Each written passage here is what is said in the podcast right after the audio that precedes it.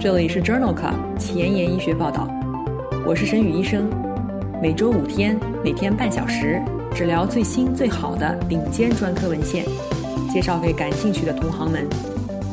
Journal Club 是双周刊，分十个专科话题，这一周五天分别是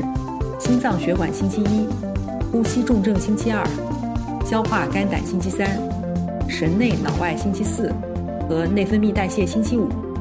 别忘了关注公众号，订阅我们的节目哦。今日头条：一、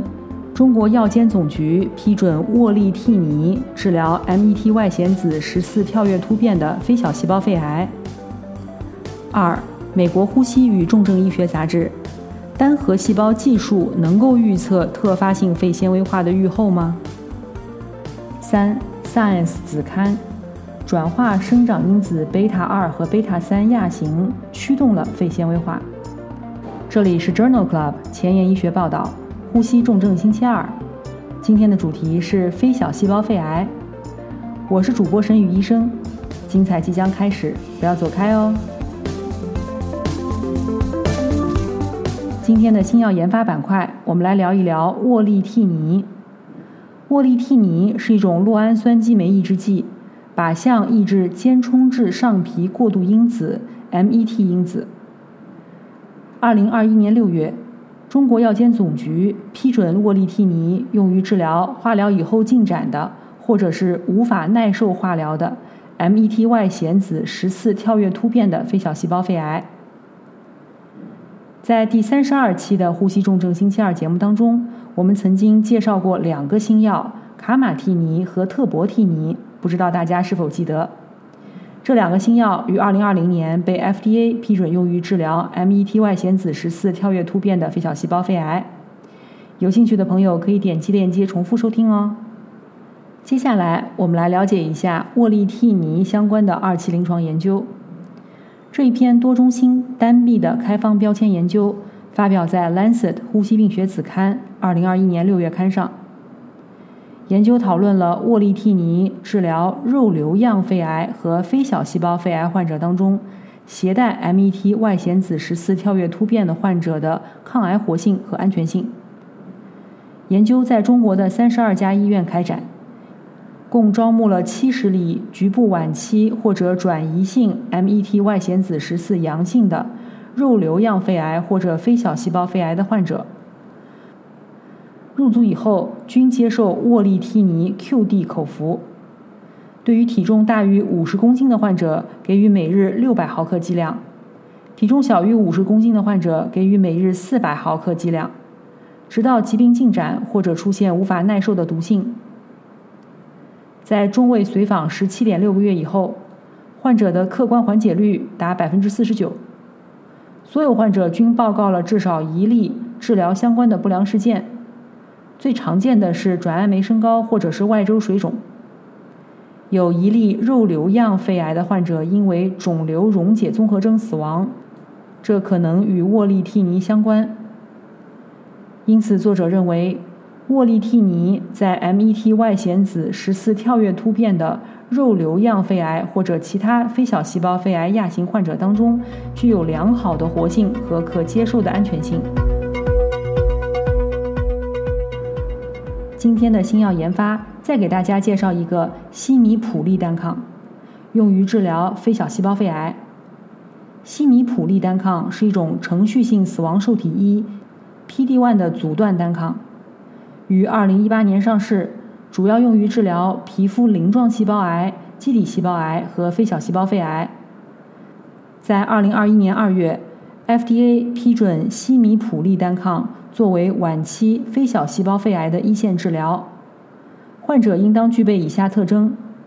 包括肿瘤具有 PD-L1 表达大于等于百分之五十，没有 EGFR、ALK 或者是 ROS1 基因突变，并且不适合手术切除或者是放化疗。在《Lancet》柳叶刀杂志的二零二一年二月刊上，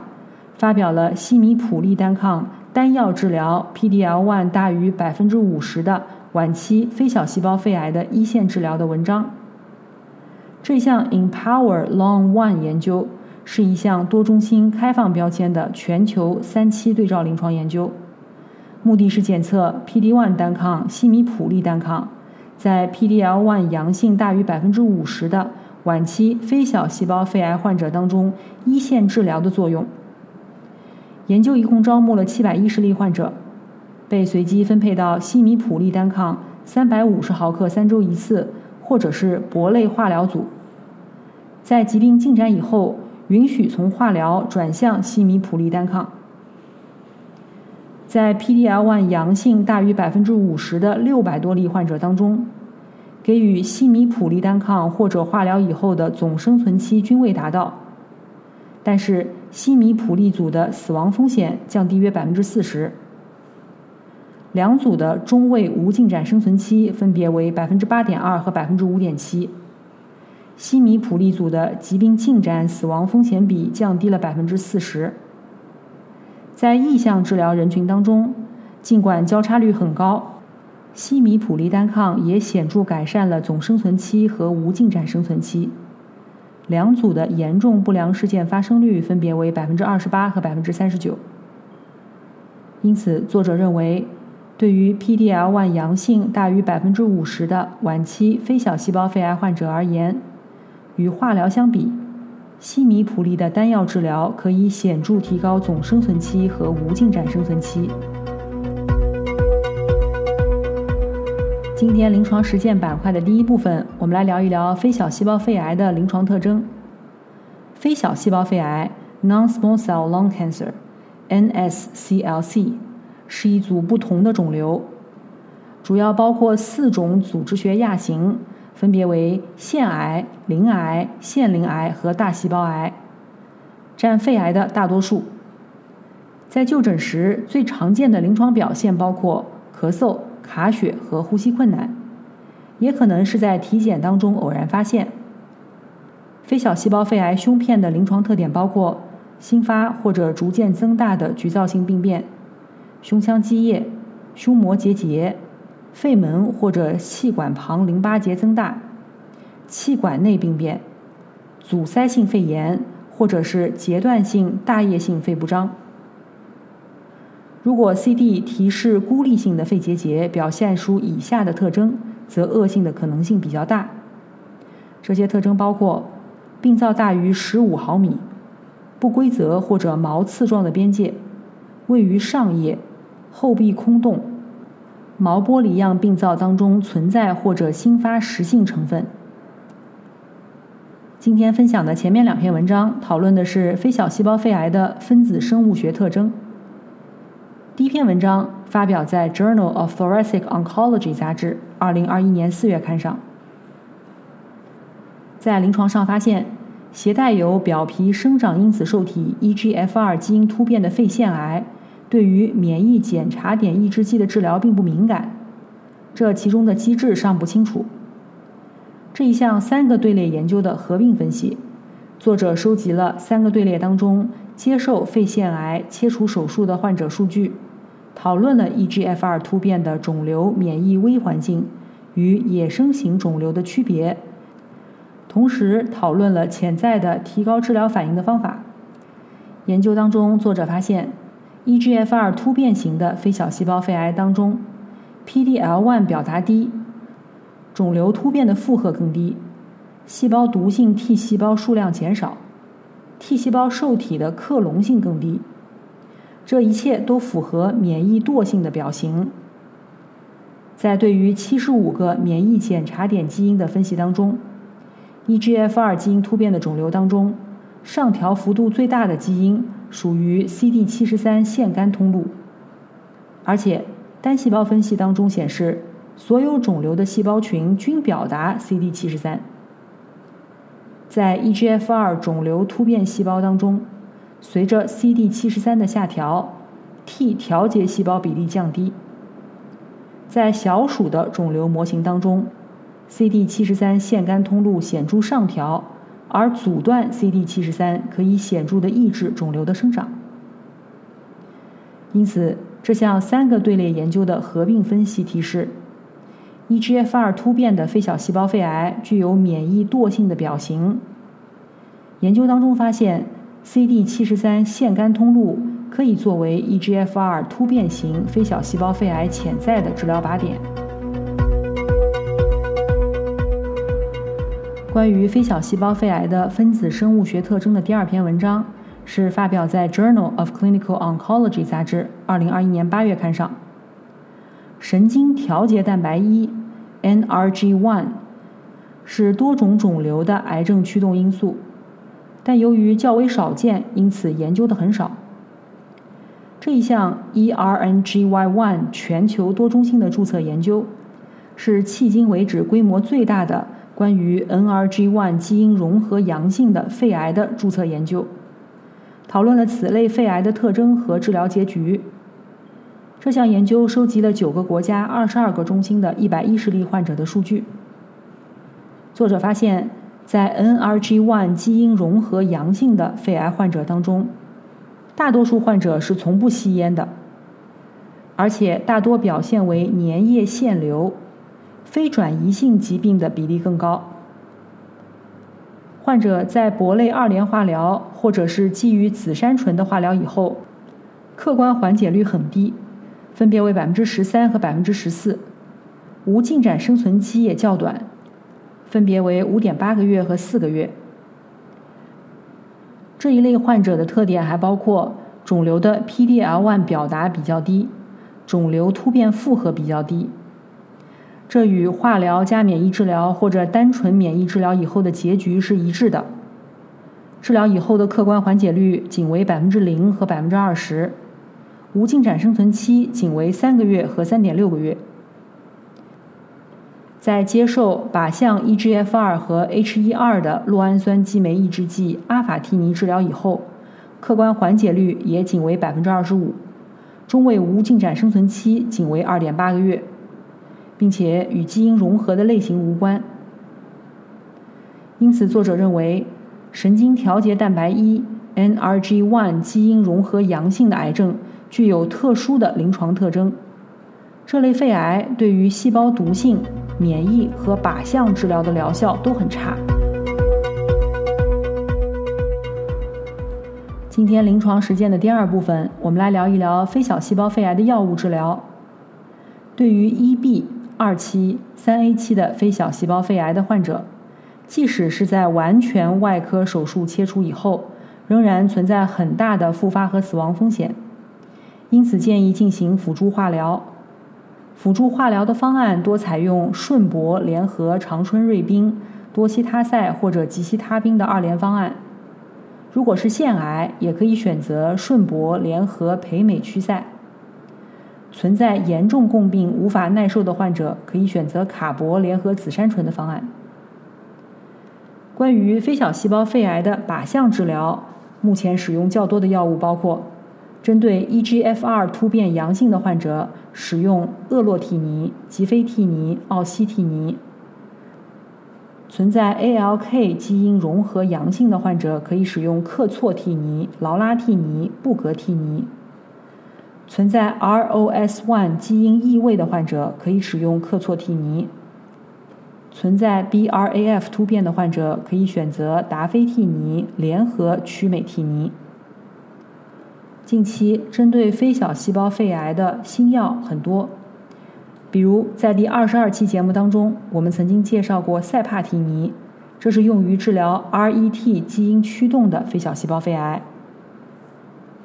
在第三十二期的节目当中，我们曾经介绍过卡马替尼和特博替尼，这两个新药是用于治疗 MET 外显子十四跳跃突变的非小细胞肺癌。在四十二期的节目当中，我们曾经介绍过布格替尼，这是一个治疗 ALK 阳性非小细胞肺癌的新药。有兴趣的朋友可以点击链接重复收听哦。艾克替尼于2014年上市，用于治疗晚期表皮生长因子受体 EGFR 突变的非小细胞肺癌。今天分享的第一篇文章是发表在《Lancet 呼吸病学子刊》2021年9月刊上的 Evidence 研究。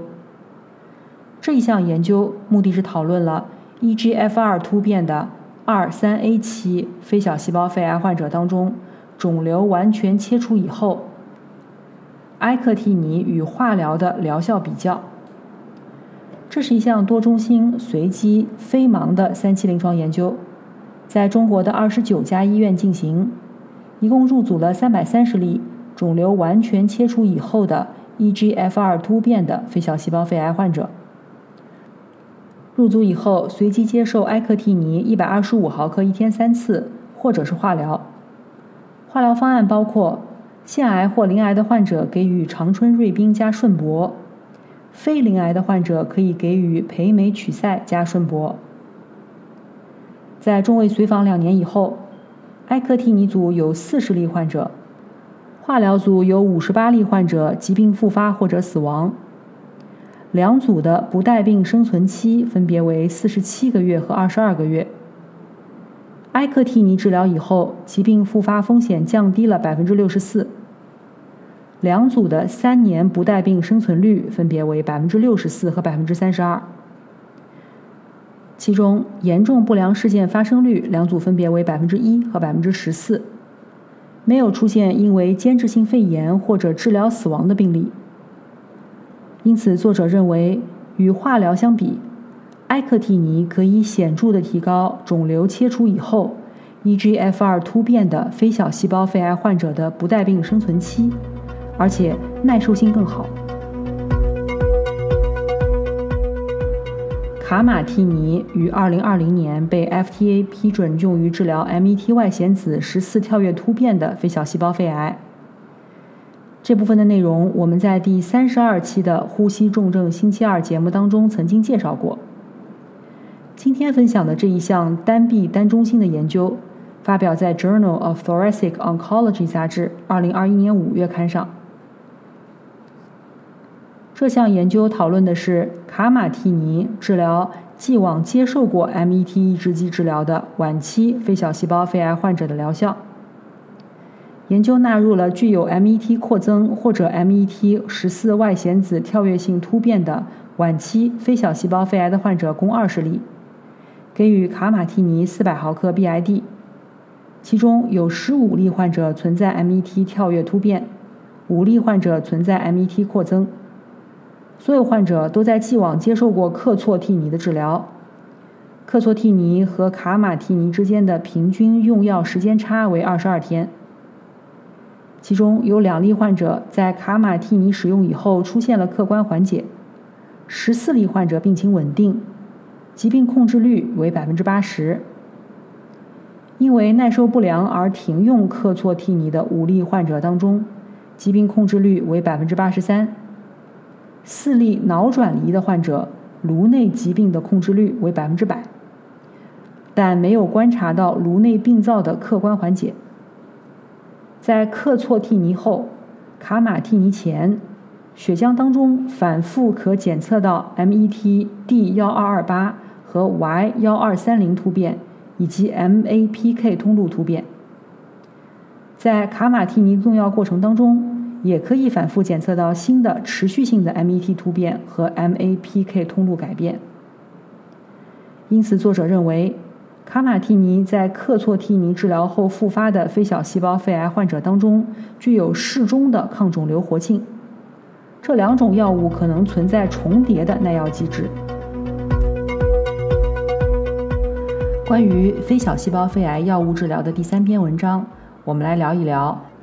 我们来聊一聊。间变性淋巴瘤激酶 ALK 免疫组化和 ALK 免疫原位杂交检查结果与 ALK 抑制剂疗效之间的关系。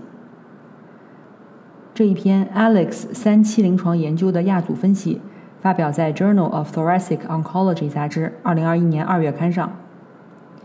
Alex 研究一共纳入了三百例初治的 ALK 阳性的非小细胞肺癌患者。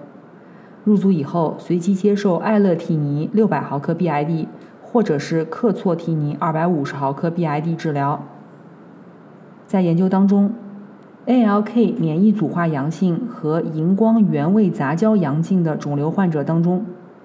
与克唑替尼相比，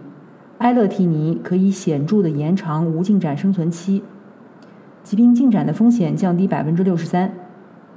同样的。在 ALK 免疫组化阳性和荧光原位杂交不确定的患者当中，埃乐替尼也可以显著的延长无进展生存期，疾病进展风险降低百分之六十一。但是在 ALK 免疫组化阳性和荧光原位杂交阴性的肿瘤当中，却没有观察到艾乐替尼的优势，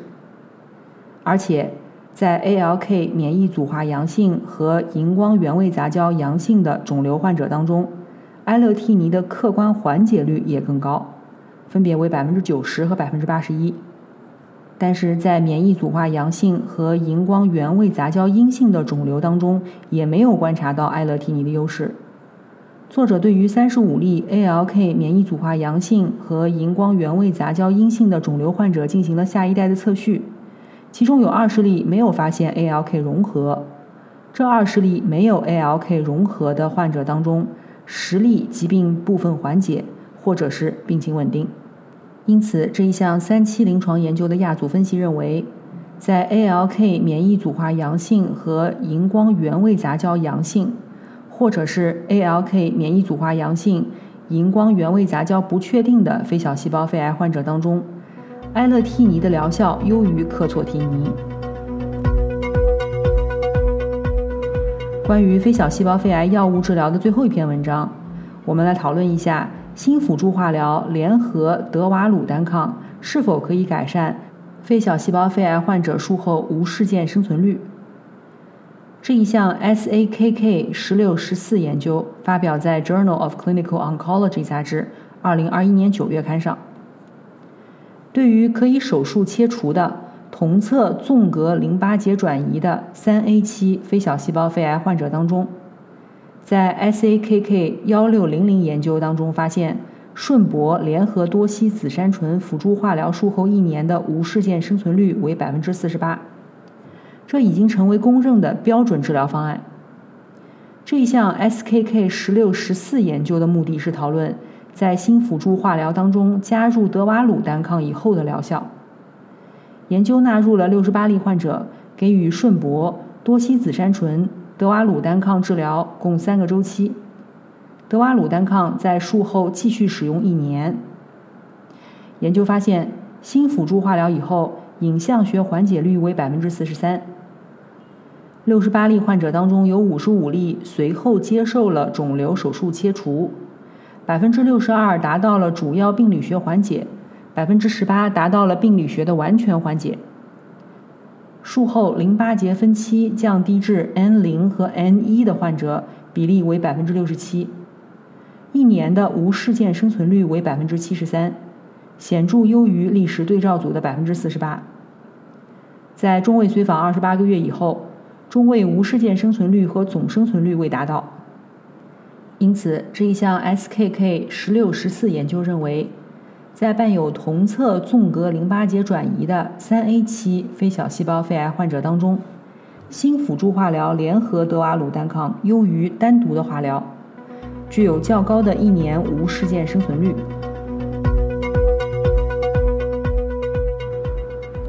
今天的前沿医学板块。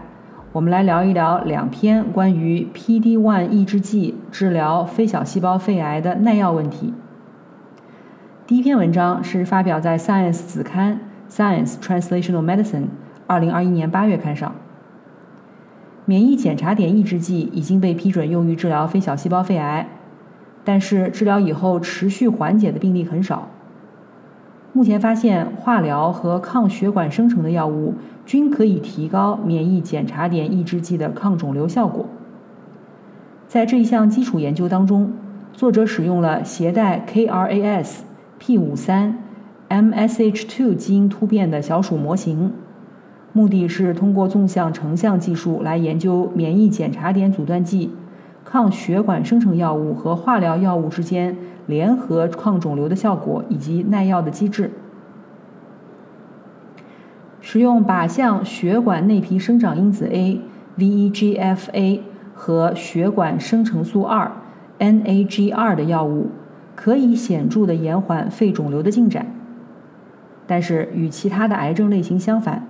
联合 PD-1 或者 PDL-1 单抗并没有额外的获益，反而加速了部分肿瘤的进展。在进一步的研究当中发现，